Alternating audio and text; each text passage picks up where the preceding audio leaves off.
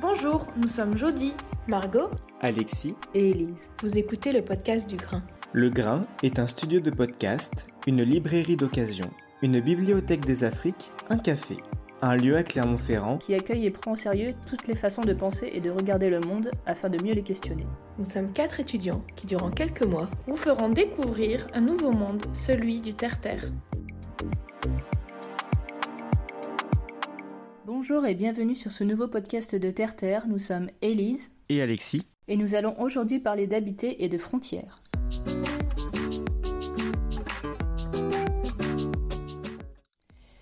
Le philosophe Martin Heidegger avait déjà noté en son temps qu'habiter était le propre de l'humain.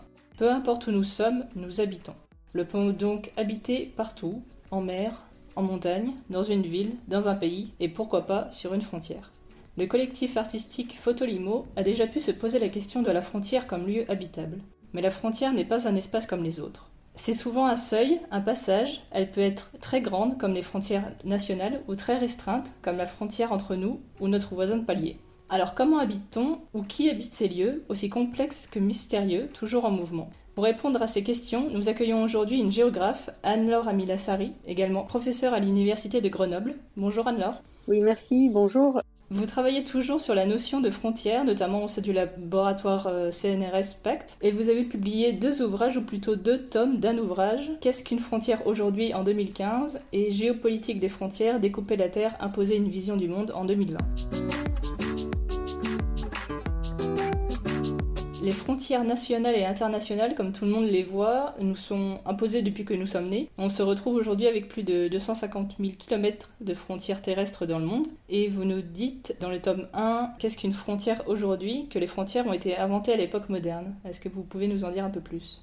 Oui, alors c'est une euh, très bonne question pour commencer de se demander effectivement euh, quand les frontières ont été inventées. Et euh, c'est très paradoxal comme histoire de notion, de concept à retracer parce que il y a quelque chose d'absolument anthropologique, presque invariant dans l'idée de limite. On construit des limites pour exister et un grand nombre d'entre elles sont spatiales. Et puis il y a finalement aussi des formes de ces limites qui sont très caractéristiques d'époques historiques. Et du coup, on vit aujourd'hui à la fois avec euh, un héritage de limites très anciennes, le sillon qui a été tracé euh, par les jumeaux euh, Rémus et Romulus pour fonder Rome, qui atteste de l'idée de frontières très très ancienne, et puis une réalité politique qui, elle, est beaucoup plus facile à, dater et qui effectivement globalement date de l'époque moderne, qui est l'invention d'une limite linéaire qui, peut se dessiner sur une carte et qu'on attribue généralement effectivement à cette époque qui euh, succède à la Renaissance. Il y a traditionnellement une date de naissance même qui est euh, proposée pour parler des frontières, qui est un, ensemble de traités qui mettent fin à la guerre de 30 ans, qui sont les traités de Westphalie, qui sont signés en 1648. Dans la réalité, à cette époque-là, on invente un concept, l'idée de l'équilibre territorial qui doit être fixe et stable pour garantir une forme de paix entre les nations.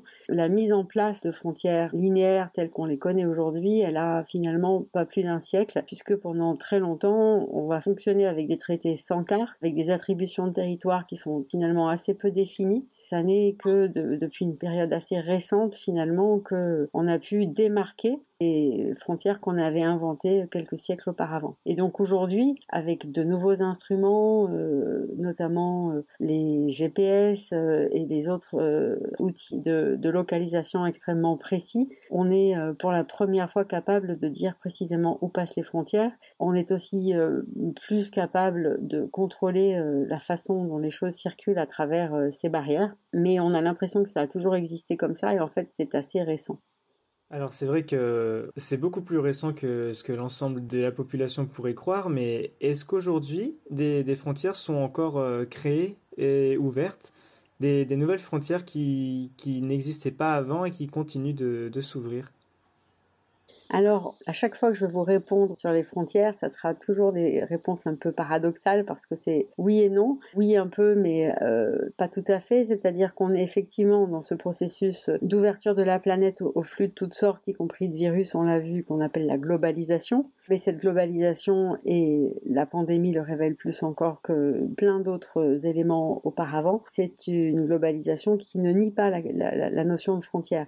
Et plus encore, en fait, on est dans un processus que les géographes appellent un processus de balkanisation, qui est de fragmentation des territoires. Alors il y a des fragmentations euh, qui sont d'une échelle bien plus importante que d'autres. Quand euh, par exemple l'URSS s'effondre ou la Yougoslavie, c'est la fin de, ces grandes structures de type euh, impérialiste ou fédératif qui dataient de la guerre froide. On a effectivement la Fédération de Russie d'un côté et puis toute une série d'États qui émergent autour la fin de la Yougoslavie aussi. Donc, dans les années 90, il y a une énorme fabrique de frontières qui marque la fin de la guerre froide. Ensuite, il y a quelques autres pays qui vont naître, qui ont une reconnaissance internationale euh, inégale. Le Soudan qui se sépare en deux, l'émergence du Kosovo. Mais ce que l'on voit euh, poindre, en fait, c'est un certain nombre de, groupes à l'intérieur des pays qui réclament une autonomie, qui pourraient donc euh, fabriquer les frontières de demain. Les Catalans, par exemple, les Basques qui réclament donc des frontières pour leur entité culturelle. Et bon, pour ce qui est de la Catalogne, il y a eu un moment, il y a deux ans, si je ne m'abuse, où le débat a été extrêmement euh, aigu. Et puis, euh, on voit aux endroits où les choses étaient relativement euh, stables se dégrader à l'occasion d'un retournement géopolitique, par exemple le Brexit et l'Écosse. Ils voudraient prendre son indépendance du Royaume-Uni pour rester dans l'Union européenne. Et ainsi de suite, si vous voulez. Il y a de nombreux éléments aujourd'hui qui laissent penser que des transformations de frontières sont tout à fait possibles pour les décennies à venir. Et il faut bien voir que la stabilité des frontières, c'est un horizon, c'est une fiction et qu'elle a relativement peu existé, puisqu'au moment où euh, l'Organisation des Nations Unies est créée, euh, juste après la Deuxième Guerre mondiale, on a une cinquantaine de membres. Aujourd'hui, on en a près de 200. Tout cela en prétendant que le système euh, est stable. La réalité est légèrement différente. Alors, c'est une période qui a, coïncidé avec tout le processus de décolonisation, bien sûr, avec ces réajustements liés aux, transformations géopolitiques des, des, grands cycles qui ont suivi donc la guerre froide, la post-guerre froide, etc. Et on n'est pas tout à fait euh, prêt de voir la fin de ce processus. Notre podcast, il s'inscrit dans un cycle thématique qui parle du, territoire et de l'habitat. Est-ce que les, espaces de frontières euh, aujourd'hui sont, ils sont habités? Parce qu'on pense aux, frontières internationales classiques, mais il y en a, il y en a d'autres. Hein. Par exemple, dans, on parle de frontières maritimes ou de d'autres frontières à base d'éléments du paysage. Est-ce que ces frontières sont euh, habitées aujourd'hui? Est-ce qu'on y croise des, gens qui y résident là? Alors oui, bien sûr, pas partout. La grande question qui, se pose dans l'analyse et la compréhension de l'habité, c'est de savoir qu'est-ce qui rend un lieu habitable ou pas. Et ensuite, qu'est-ce qui va faire qu'on va effectivement pouvoir s'y installer et construire une relation d'habiter, l'habiter se définissant comme notre capacité à entrer en relation avec un espace et à y construire une habitude, terme qui euh, vient euh, de la même racine que le mot habiter, qu'elle se, se rattache son étymologie le présupposé qu'on a par rapport à l'habité, qui est un présupposé euh, extrêmement euh, courant euh, dans nos mondes occidentaux, c'est qu'on habite de façon sédentaire et que habiter, c'est s'installer, c'est construire une résidence, c'est finalement construire de la stabilité dans un espace ce qu'on oublie quand on dit cela, en fait, c'est qu'il y a d'autres modes d'habiter et euh, des modes d'habiter euh, qui sont non sédentaires, donc euh, qu'on qualifie de façon parfois un peu abusive de nomade, en tout cas qu'il faudrait qualifier de mobile. Donc quand on va hum, s'intéresser à la question que vous m'avez posée, c'est-à-dire de savoir si on peut ou pas habiter la frontière, euh, eh bien il faut se demander si on l'habite de façon sédentaire ou bien si on l'habite de façon mobile et euh, la réponse sera relativement différente. Et effectivement, il y a hum, toute une série de façons d'habiter la frontière qui questionnent justement euh, la notion même d'habiter puisque habiter la frontière, habiter à proximité d'une limite, ça ne veut pas forcément dire vivre des deux côtés, mais ça veut quand même dire avoir un petit peu un pied de chaque côté savoir ou imaginer ce qu'il y a de l'autre côté, en tout cas vivre à proximité de la différence. Et euh, c'est quelque chose qui conditionne finalement des modes de vie assez euh, uniques, assez riches aussi, hein, avec euh, dans les régions de, frontières des traditions de, vie qui euh, se nourrissent des ressources qu'offre euh,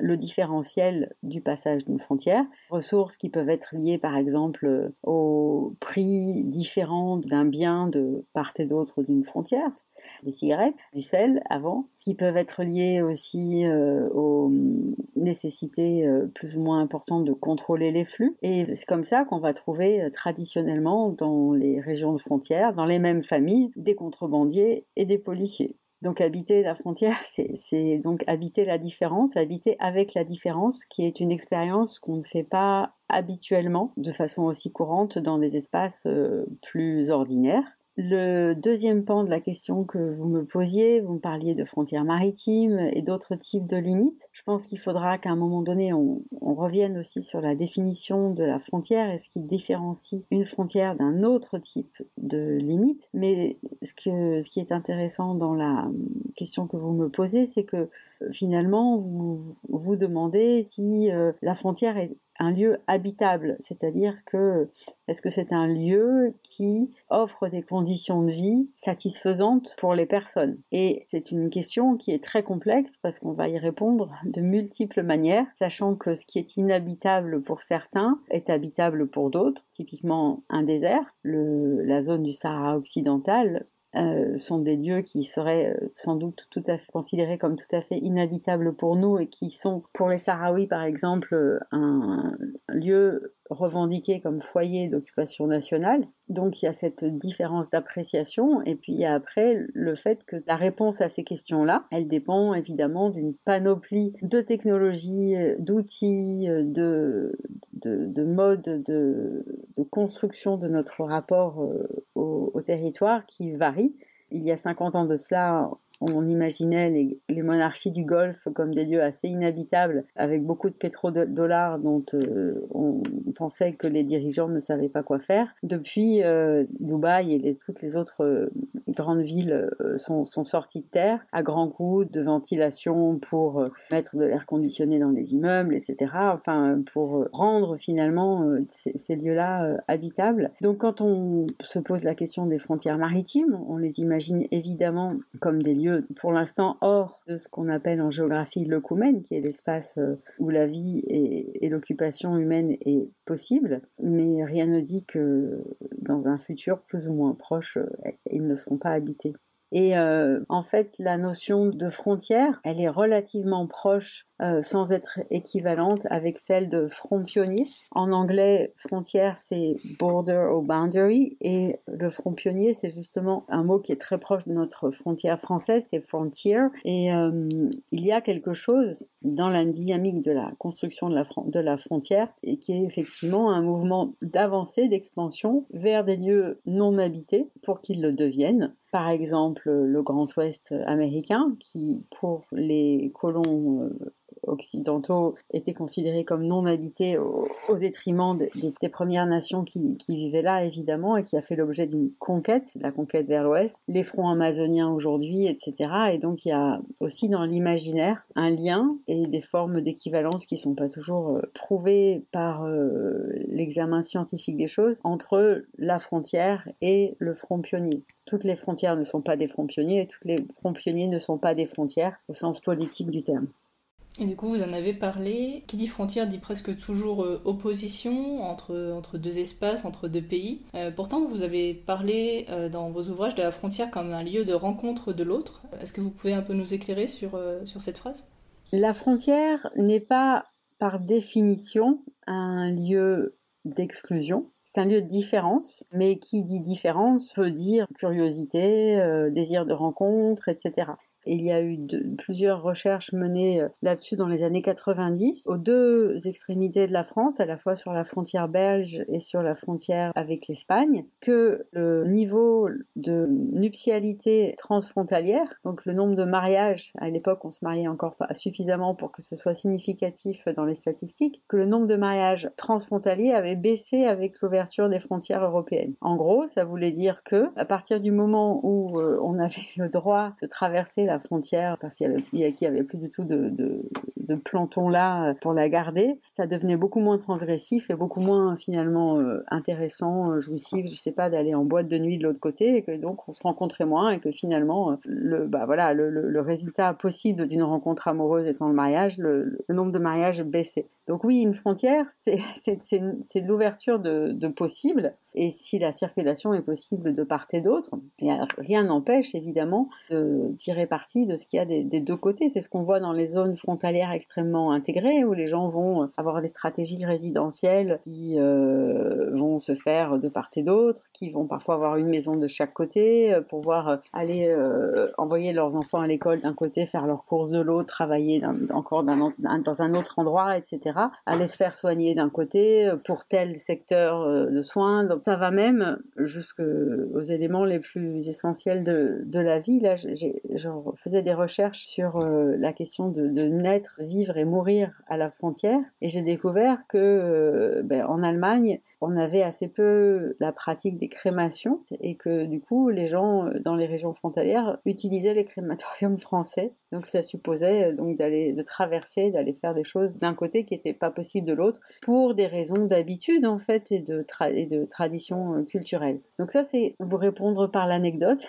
Euh, oui, on, se rencontre, on fait euh, justement, on, démultiplie les possibles, on rencontre l'autre qui est un petit peu soi-même, parce que dans les régions euh, frontalières, il y a aussi des, histoires familiales qui se font de part et d'autre de la limite politique. Finalement, quand on parle de l'autre, c'est aussi quelqu'un qui parfois nous est relié de multiples manières. Et pour un grand nombre de, frontières, elles ont été tracées, on a dit qu'elles sont relativement récentes, et elles ont été tracées à des endroits où les gens existaient, euh, les personnes habitaient, la vie existait, était structurée avant leur passage. On dit qu'elles se sont surimposées, donc même si dans ces lieux-là où euh, les, les, territoires étaient déjà structurés avant le passage des frontières, il y a une forte différenciation à partir du moment où la délimitation politique est faite, ça n'efface pas tout. Donc on ne rencontre pas forcément l'autre, on rencontre quelqu'un dont l'histoire est assez proche. Quand on trace une frontière euh, politique, quand on fabrique euh, un territoire, eh bien, un des projets, c'est d'encourager la formation d'un ensemble euh, qu'on va appeler classiquement en Europe un État-nation donc un territoire politique qui correspond à un, groupe humain qualifié de groupe national, même si en fait il y a de nombreux États qui sont plurinationaux.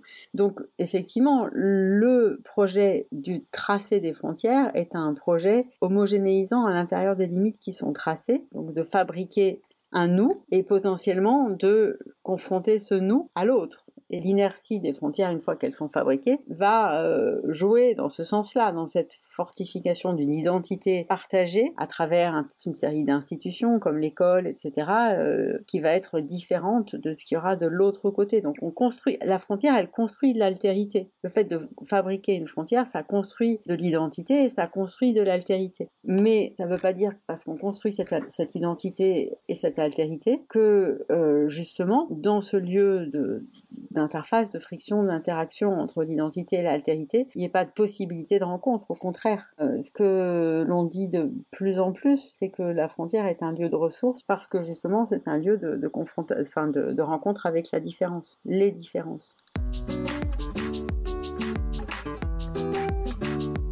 Vous avez déjà un peu répondu euh, à, cette question, mais euh, j'aimerais y revenir. Peut-on vraiment être habitant d'une frontière?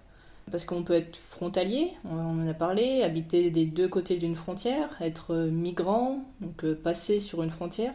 Mais euh, est-ce qu'on peut vraiment être occupant d'une frontière? De la frontière, si on la définit comme euh, une ligne symbolique, c'est compliqué. même si les artistes et les poètes jouent là-dessus, puisqu'il y a toujours une différence, un delta qui est non négligeable entre la carte et le territoire. Et euh, il y a un collectif euh, d'artistes palestiniens travaillant avec euh, Eyal Weissman, euh, donc euh, israélien non sioniste vivant à Londres, qui avait fondé un collectif qui s'appelle DAAD, Decolonizing Architecture. Et ce, collectif a eu un projet qui a été d'aller voir sur le terrain, ou en tout cas d'analyser sur le terrain, le delta que représentait le trait de frontière qui avait été établi sur les accords d'Oslo en 93, signature de paix euh, entre la Palestine et Israël, moment où en fait ont été créés, vous savez, la partition de la Palestine entre territoires de, différents statuts A, B, C, etc. Et donc en fait, ils se sont intéressés à ça et c'était d'autant plus intéressant que souvent euh, ce genre de document est fait avec des jolis stylos, des Mont Blanc, des stylos plumes, etc. Et du coup, c'est un trait quand même assez épais. Et il y avait euh, entre autres euh, des territoires qui avaient été tracés au stylo rouge et ils sont allés sur le terrain voir ce qu'il y avait sous le trait de, dessin. Donc c'était une bande finalement de, de plus de 5 mètres, donc il y avait la capacité en fait d'habiter ce lieu indéterminé de la frontière et ils y ont trouvé bah, des, maisons. Et ils y ont trouvé aussi un bâtiment assez exceptionnel qui aurait pu être le Parlement palestinien. C'était à, Jérusalem, qui avait commencé à être construit au moment des accords de paix et qui avait été construit euh, à dessein, en fait, à cheval sur la ligne pour euh, marquer, si vous voulez, euh, les revendications territoriales palestiniennes, même si ça n'avait l'air de rien. Et donc, en fait, ce bâtiment avait donc vu sa construction débuter et puis arrêter sans être terminé. Donc, c'était une ruine non achevée et donc la poussière s'y était accumulée. Ils ont fait une performance assez incroyable qui consistait à éclaircir, à nettoyer la poussière juste euh, dans le ray euh, de lumière euh, où aurait dû, enfin où passait effectivement la, limite officielle qui était en plein milieu. Ça fait des, photos assez, belles. Le projet s'appelle The Lawless Line, la ligne sans, sans loi, hors la loi, la ligne hors la loi en fait. Donc c'est un cas un peu particulier si vous voulez de l'habiter la frontière. Si on considère que la frontière est plus que cette ligne, que c'est un espace-temps, que c'est une zone frontière, évidemment on peut habiter la frontière. Euh, moi de plus en plus j'ai une euh, définition euh, spatio-temporelle de la frontière, c'est-à-dire, et c'est comme ça que je la euh, distingue aussi d'autres types de limites, c'est-à-dire que bon, il y a toutes sortes de limites hein, qui peuvent être tracées, les limites d'un parc national, les limites d'un jardin, les limites euh, d'une propriété privée, qui sont donc des, des limites fabriquées par les hommes entre différents types d'espaces qui, pour moi, différencie les frontières de ces types de limites-là, c'est que ce sont des espaces-temps qui euh, euh, matérialisent les normes et euh, auxquels on va donner un sens de différenciation, justement, un sens d'interdiction de pénétration, mais au nom d'un principe supérieur. C'est pas juste vous rentrez, je sais pas, chez moi parce que c'est chez moi et que c'est une propriété privée. Vous rentrez pas là parce que c'est sacré, vous rentrez pas là parce qu'effectivement c'est un territoire national, parce qu'il y a un principe supérieur qui génère en fait ce, cette séparation. Coup, si à partir du moment où c'est un espace-temps qui matérialise la norme, ça laisse la possibilité de penser la frontière de dans une, une perspective géographique plus, plus ouverte. Et euh, ce qu'il faut voir par ailleurs aujourd'hui, c'est que donc la frontière, le philosophe Balibar a été un, Étienne Balibar a été un des premiers à l'écrire. La frontière aujourd'hui, elle est euh, un petit peu partout et nulle part. Elle est plus du tout uniquement aux enveloppes extérieures euh, des, pays, euh, mais elle va être partout où les fonctions qu'on attribue aux frontières sont exercées, notamment les fonctions de contrôle des flux entre les pays. Du coup, la frontière, elle va se déployer aussi dans les gares, dans les aéroports, dans toute une série de lieux finalement où ce contrôle s'établit. Aux États-Unis, en Arizona, où par exemple les, policiers ont maintenant le droit d'interroger en fait sur leur identité, leur statut migratoire, toutes les personnes dont ils soupçonnent qu'elles pourraient être hors la loi vis-à-vis -vis de, ce statut. Et au départ, les contrôles se sont faits par exemple dans les entreprises qui utilisaient euh, des personnes sans statut migratoire et qui avaient été illégalisées pour cela. Et puis on s'est rendu compte que c'était euh, préjudiciable pour l'économie et donc de plus en plus, les contrôles se sont faits euh, et se font encore en voiture et sur un profilage racial tout à fait caractérisé. Et là, finalement, la frontière, elle est dans les voitures des gens.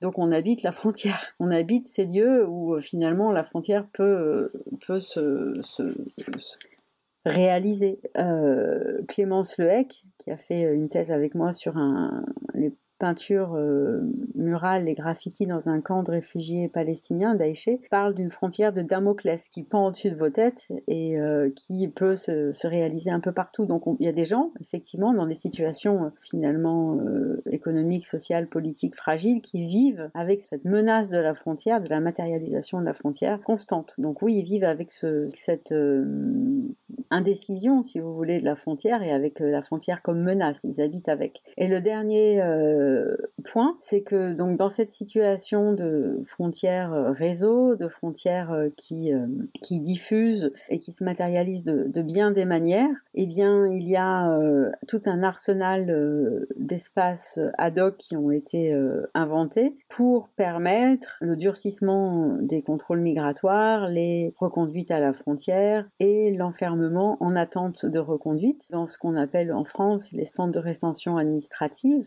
et dans leurs équivalents euh, dans le, dans le monde, il y a aujourd'hui des gens qui euh, sont placés donc en, en, position de privation de leur liberté de, de circuler. C'est le cas par exemple dans les camps de réfugiés aussi, notamment dans les hotspots en Grèce et autres, qui vont y passer des jours, des mois, des années donc on peut dire qu'ils les habitent, et ça, ce sont des gens qui, pour le coup, habitent contre leur volonté la frontière et se retrouvent prisonniers de la frontière. Ils voient leur vie en suspens et ils sont condamnés finalement à vivre carrément dans la frontière. Euh, dans vos travaux, vous parlez euh, de cette façon, on ne peut jamais finir de traverser la frontière, ou alors que la frontière est un lieu de l'abandon. Est-ce que euh, vous pouvez revenir sur ces, phrases et, euh, et nous l'expliquer euh, avec le lien avec la notion d'habiter Alors, cette idée de que qu'on n'a jamais fini de traverser une frontière est une idée qui, m'est venue, enfin qui nous est venue parce que avec c'était un travail euh, que j'avais euh, réalisé euh, avec une collègue Sarah Mekjian et donc il nous est venu pendant des ateliers de cartographie affective et émotionnelle avec des personnes accueillies à Grenoble. Et c'est vrai que depuis le début du podcast, finalement, on parle assez peu de ceux, celles et ceux qu'on appelle les migrants et les migrantes, est un mot que j'essaye le plus possible de ne pas utiliser pour lui préférer euh, celui de voyageurs, d'accueillis, d'exilés, etc., qui sont des qualificatifs qui, pour moi, essentialisent euh, bien moins que celui de migrant, migrante, euh, cette, situation, puisque migrant, migrante, ça voudrait dire qu'on l'est, on le reste, même justement une fois qu'on est arrivé. Donc ce, travail consistait en un travail de, de, dessin des parcours migratoires et de, de repérage en fait des émotions ressenties tout au long de de, ces trajectoires. Et à la fin de l'atelier, les participantes et les participants avaient euh, décidé de fabriquer une carte de Grenoble où j'habite qui pourrait servir de vademecum aux prochains arrivants et euh, de mode d'emploi finalement sur les lieux importants, euh, le, les, les, lieux d'aide, la préfecture, la gare, etc., avec des mises en garde sur ce qu'il fallait faire, pas faire, ce, que, ce sur quoi on pouvait compter ou pas. Et euh, ce, qui était, euh, ce, qui a, ce qui a été extrêmement intéressant, c'était de voir apparaître sur cette carte dessinée par les nouveaux arrivants accueillis avec lesquels nous travaillons, on a vu apparaître des flèches partout toutes les routes, etc., étaient comme euh, parcourues par euh, le sang de vaisseaux qui euh, auraient circulé à travers les artères et les veines de, la ville, comme si effectivement, en fait, être dans cette ville où ils cherchaient asile, c'était être encore en mouvement et pas du tout installé. Et c'était quelque chose qui était exprimé à la fois par des personnes qui n'avaient pas de statut migratoire définitif, mais d'autres qui pouvaient l'avoir reçu. Et on s'est rendu compte en, travaillant avec elle, avec eux, mais c'est quelque chose qui rejoint euh, les travaux aussi des historiens de, la migration, que traverser une frontière, c'est quelque chose qui dure et qui marque, et que même quand on l'a traversé effectivement et qu'on change de lieu de résidence, on garde bien sûr euh, la mémoire de tout ce qu'on porte en soi, du lieu d'où l'on vient et qu'on va mettre parfois plus d'une génération d'ailleurs à s'installer complètement euh, dans, un territoire. Et du coup, euh, cette notion de la difficulté à qualifier l'arrivée nous aide aussi à comprendre pourquoi il est aussi compliqué de parler d'intégration, sachant que toutes euh, ces notions-là sont à la fois concernée et pas complètement couverte par la notion de citoyenneté et du fait d'avoir des papiers puisqu'on peut avoir des papiers et notamment obtenir l'asile, mais toujours pas savoir parler la langue ou en tout cas être dans une situation de très grande, précarité économique, par exemple, qu'on n'avait pas du tout dans le pays de départ. Enfin, il y a toute une série de choses qui sont sont liées à cela. Après, dans, dans un grand nombre de cas, c'est pas du tout euh, vérifié dans tous les pays, mais c'est très sensible en France. La frontière est loin de la capitale. Et du coup, ce qui se passe à la frontière euh, est vraiment relégué au rang de dynamique périphérique, euh, et, bien souvent, en plus, dans des situations historiques euh, d'instabilité, de déséquilibre, de, de, rivalité, euh, les États ont été assez frileux euh, dans le fait d'investir de l'argent, des infrastructures, etc. dans les, dans les espaces de frontières, sauf à parler d'infrastructures de, et de, de défense et de sécurité. Du coup, quand on parle d'abandon, euh, on peut, ou en tout cas de désintérêt, c'est un désintérêt de la part de pouvoirs centraux. Et euh, c'est ce contre quoi la politique européenne de, cohésion territoriale est venue euh, lutter, et en essayant de doter les régions frontalières de fonds d'aide spécifiques, et notamment les programmes qu'on connaît sous le nom d'Interreg, pour essayer en fait de contrebalancer en fait ce, relatif désintérêt de la part des États et pour éviter euh, que ces espaces périphériques deviennent des, espaces euh, abandonnés, fragiles, et qu'ils soient au contraire des lieux en fait de, renforcement des liens à l'intérieur de l'Union et des liens communautaires. Après, euh, l'autre élément possible aussi de, réflexion de, ce point de vue-là, c'est que dans les régions de frontières, on est à la fois euh, dans des régions euh, surinvesties par le leitmotiv sécuritaire et en même temps où les modes de faire sécurité sont tout à fait différents du reste des pays surinvesti, euh, notamment du, point de vue euh, des politiques euh, de défense vis-à-vis des menaces internationales. C'est ce qu'on appelle en anglais la security. Et donc là-dessus, il y a effectivement beaucoup d'argent qui qui est mis aux frontières et qui rentre parfois en contradiction avec l'autre approche de la sécurité qui est celle de la safety, qui est celle du bien-être et de la sécurité au quotidien des habitants. Et du coup, mettre plus d'argent pour faire venir euh, des drones, euh, du, contrôle des étrangers, etc., ça résout pas forcément les, problèmes de proximité, la petite délinquance par exemple, qui peuvent exister dans, une zone euh, donnée. Et c'est vrai que les grands principes de sécurité internationale entrent parfois en discordance avec les principes de coopération policière bilatérale qui peuvent exister autrement c'est des choses qui sont travaillées à différentes échelles, à enfin, sur lesquelles j'ai plusieurs exemples qui me viennent, si vous voulez, euh, en tête. Par exemple, euh, j'ai été euh, récemment amenée à lire une thèse sur une petite ville qui est donc à la frontière euh, États-Unis-Mexique, euh, qui est donc euh, Aguas Prietas et Douglas. Et cet endroit-là, si vous voulez, est investi par les Border Patrol américaines pour sécuriser contre la migration. Mais ce qui contrôle en fait la sécurité au quotidien pour les habitants à Douglas, c'est en grande partie les, grands trafiquants de drogue et autres qui, pour garantir finalement la possibilité de leur business, font en sorte que l'ordre règne à peu près dans le sens qui leur va bien dans l'agglomération. On est très loin des préconisations de Washington ou de Mexico. Hein. Donc là, je ne sais pas si on parle d'abandon ou en tout cas de traitement différencié, mais on est dans quelque chose qui est tout à fait euh, singulier. C'est vrai, euh, on peut on peut vraiment interpréter ça de la de plein d'autres manières et finalement c'est c'est une bonne chose de voir que les, les points de vue sont, sont vraiment différents. On va laisser euh, maintenant euh, l'approche euh, de l'institution et de la géographie pour une approche plus centrée sur le quotidien des personnes. Vous avez créé le concept de frontiérité avec Frédéric Giraud et est-ce que vous pouvez là aussi nous expliquer, vous avez fait beaucoup de, recherches, ce que sous-entend ce, concept-là Alors, le, concept de frontiérité est né du constat que on était un certain nombre de personnes à faire, qu'il était tout à fait euh, erroné de considérer qu'il y avait certaines frontières qui seraient des frontières ouvertes et d'autres frontières qui seraient des frontières fermées, dans la mesure en fait où c'était souvent la même frontière qui était soit ouverte, soit fermée, mais euh, qui se présentait sous l'un ou l'autre aspect en fonction du type de personnes, du type de flux de, biens, du type de flux d'informations qui, euh, qui se présentait à elle.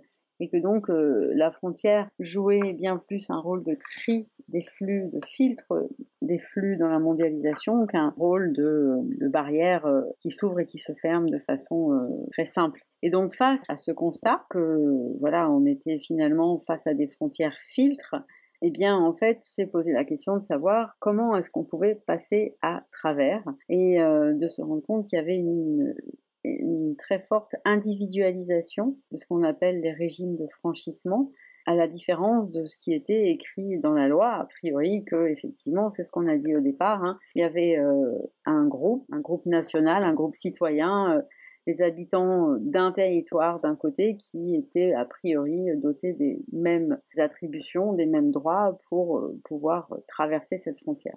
Et donc on a aujourd'hui des phénomènes d'asymétrie très forte dans les possibilités de travailler et de traverser euh, les frontières. Et c'est cette idée d'individualisation, de franchissement des frontières et de capacité de faire avec et d'utiliser ces frontières qu'on a traduites dans ce terme de frontiérité. Cette notion de frontiérité, elle découle aussi d'une euh, vision des, choses qui soit processuelle. On ne parlerait pas simplement de frontières, mais de frontiérisation ou de défrontiérisation, comme on parle de territorialisation ou de déterritorialisation. Donc il y a d'autres géographes avant nous qui avaient commencé à, traduire ces termes-là euh, en français ça fait un peu des barbarismes et on se retrouve effectivement avec euh, des typologies possibles de ces frontiérités. Pour nous, la frontiérité, c'est un, mot qu'on a aussi forgé sur la base d'un corpus philosophique et conceptuel euh, dual. D'une part, en fait, euh, on se base sur la notion de gouvernementalité, donc d'instrument de gouvernement sous la forme d'un dispositif qu'avait formulé Michel Foucault, et on se base aussi sur la, notion de territorialité qui a été beaucoup travaillée par les géographes euh, politiques et notamment euh, des gens comme euh, Claude Raffestin. Donc sans rentrer dans le détail, on se retrouve du coup avec la frontiérité qui exprime à la fois la façon dont les personnes sont ou pas soumises aux instruments de pouvoir et de contrôle qui sont exercés aux frontières, la façon dont elles vont déployer en fait leur trajectoire et leur mode d'habiter dans ce territoire et euh, ce que permet aussi euh, l'approche foucaldienne, c'est de regarder les contre-pouvoirs des individus par rapport aux normes qui sont érigées aux frontières.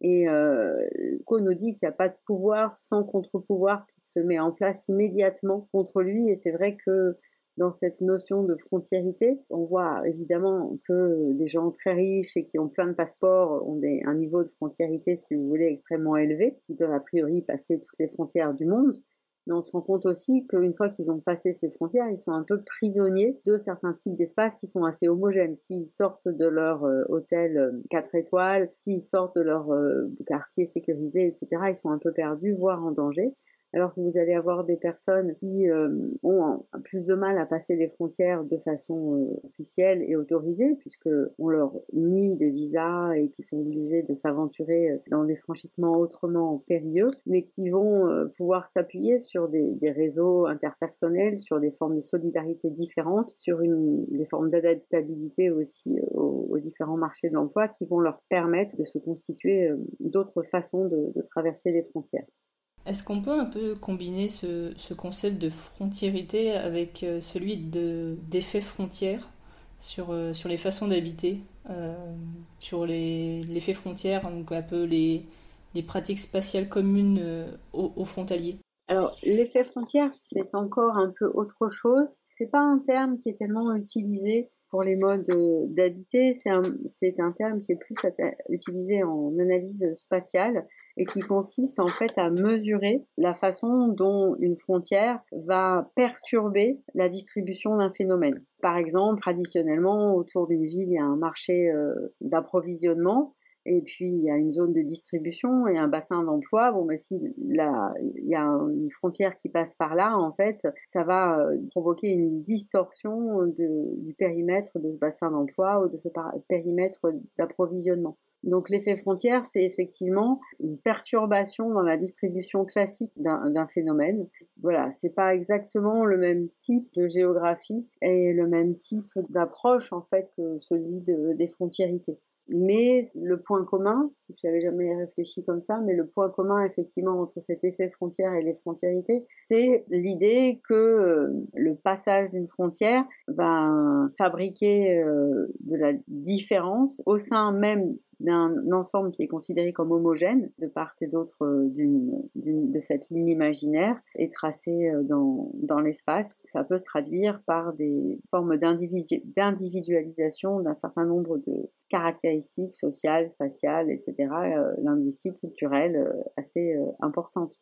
Après, si on regarde par exemple des frontières très traversées, comme la frontière États-Unis-Mexique par exemple, euh, il y a une zone très importante effectivement où euh, beaucoup de gens parlent les deux langues, voire parlent une langue qui est un mélange d'anglais et, d'espagnol de part et d'autre de la frontière. Et donc cette zone multilingue, elle est finalement un marqueur de, cet effet euh, de cet effet frontière. Mais ce bilinguisme est un facteur tout à fait favorable à la frontiérité des personnes de, la zone. et ça marque des points communs, des pratiques communes en fait. Bah, nous allons finir avec un, autre regard sur la frontière en pensant aux différents collectifs euh, d'art et de sciences qui se sont montés euh, au travers de, l'idée de frontière, comme euh, votre collectif Anti-Atlas. Est-ce que l'art permet d'habiter la frontière ou plus simplement de faire voir la frontière?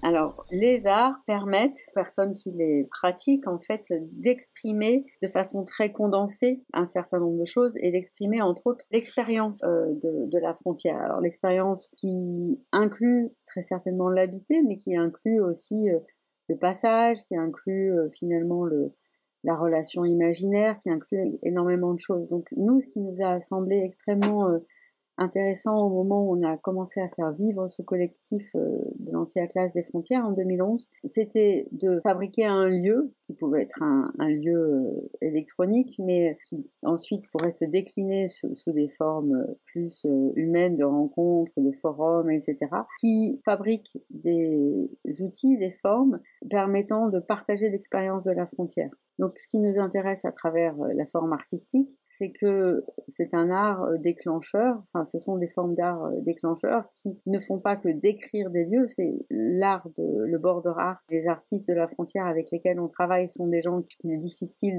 de, classer en, art figuratif, pas figuratif, etc. On est plutôt dans de l'art euh, conceptuel, donc des gens qui ne cherchent pas à représenter la frontière, même si parfois il y a des éléments contextuels très classiques qu'on retrouve dans leur travail, euh, fil de faire barbeler, une caméra, euh, des empreintes digitales ou autres. Mais ce qui nous a paru euh, très important en tant que scientifiques qui essayions de décrire cette expérience de la frontière, c'était de pouvoir la faire partager et notamment avec des publics euh, non avertis qui euh, pourraient être touchés par une œuvre d'art plus que par nos explications scientifiques. Et en fait, on s'est rendu compte avec le temps, donc avec Cédric Parizeau, qui est un des initiateurs principaux de, de l'anti-atlas des frontières, et Jean-Christophe que c'était finalement dans cette rencontre entre ces pratiques d'art, ces pratiques scientifiques, ces expérimentations et cette fabrication de, de lieux d'échange qu'on pouvait le mieux fabriquer ces cette capacité de donner à expérimenter euh, ces nouvelles formes de la frontière. Ce qu'on voulait aussi euh, faire à ce moment-là, c'était euh, d'alerter sur le fait que la frontière était bien loin d'être une ligne, qu'elle était de plus en plus un dispositif, un dispositif qui s'ancrait sur des, matérialités qui étaient assez faciles à, saisir si on voulait bien y prêter attention et qu'il nous paraissait très intéressant et important de diffuser auprès de nos concitoyens ou des personnes avec lesquelles on vivait, des, gens euh, qui partageaient euh, nos, quotidiens ou en tout cas nos étudiants, le grand public si vous voulez, de partager avec eux le fait que la frontière euh, eh bien en fait c'était quelque chose qui touchait probablement du doigt et de plus que le doigt, de leur iris, de plein de choses au quotidien, bien plus qu'ils ne l'imaginaient alors que jusque-là, euh, les gens qui ne s'étaient jamais posé la question se figuraient toujours la frontière comme une ligne lointaine euh, que l'on pouvait éventuellement franchir pour partir en vacances, mais qui était très loin de leur existence. Et c'est ça qu'on voulait toucher du doigt, c'était la façon dont en fait les transformations contemporaines des frontières, avec euh, force technologie, mise en réseau, etc., fabriquaient quelque chose qui ramenait la frontière dans nos quotidiens. Et ça répondrait finalement autrement à votre question, c'est-à-dire que on habiterait tous la frontière. Cette frontière, elle fait partie de notre existence.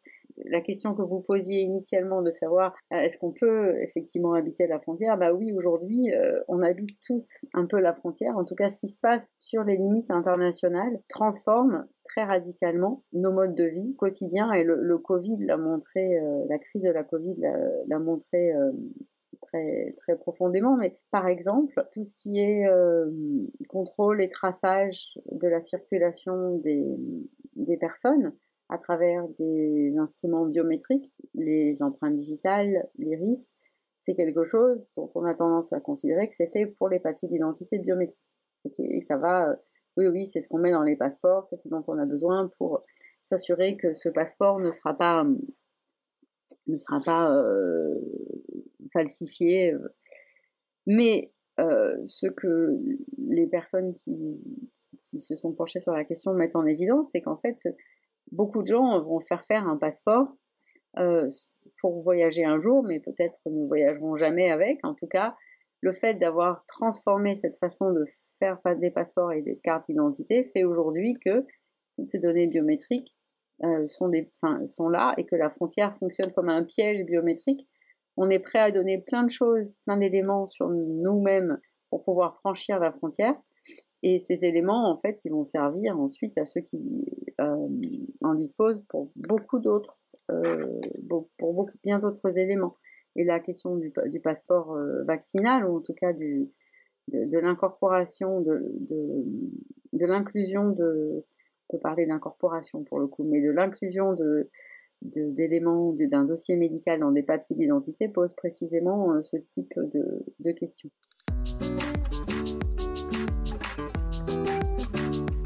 Et c'est sur ces mots que s'achève ce format podcast de ce cycle Terre-Terre qui était dédié à la notion des frontières. Et pour ceux qui souhaiteraient euh, aller plus loin euh, sur cette question, n'hésitez pas à lire les différents travaux ou projets de Anne-Laure Amiyasari qui se trouvent soit en livre ou donc dans les bibliothèques ou les librairies qui sont toujours ouvertes, ou en ligne comme sur le média du collectif Anti-Atlas. Merci encore euh, Anne-Laure pour euh, cet échange et on se retrouve bientôt pour un prochain numéro du podcast euh, Terre Terre et on reste curieux.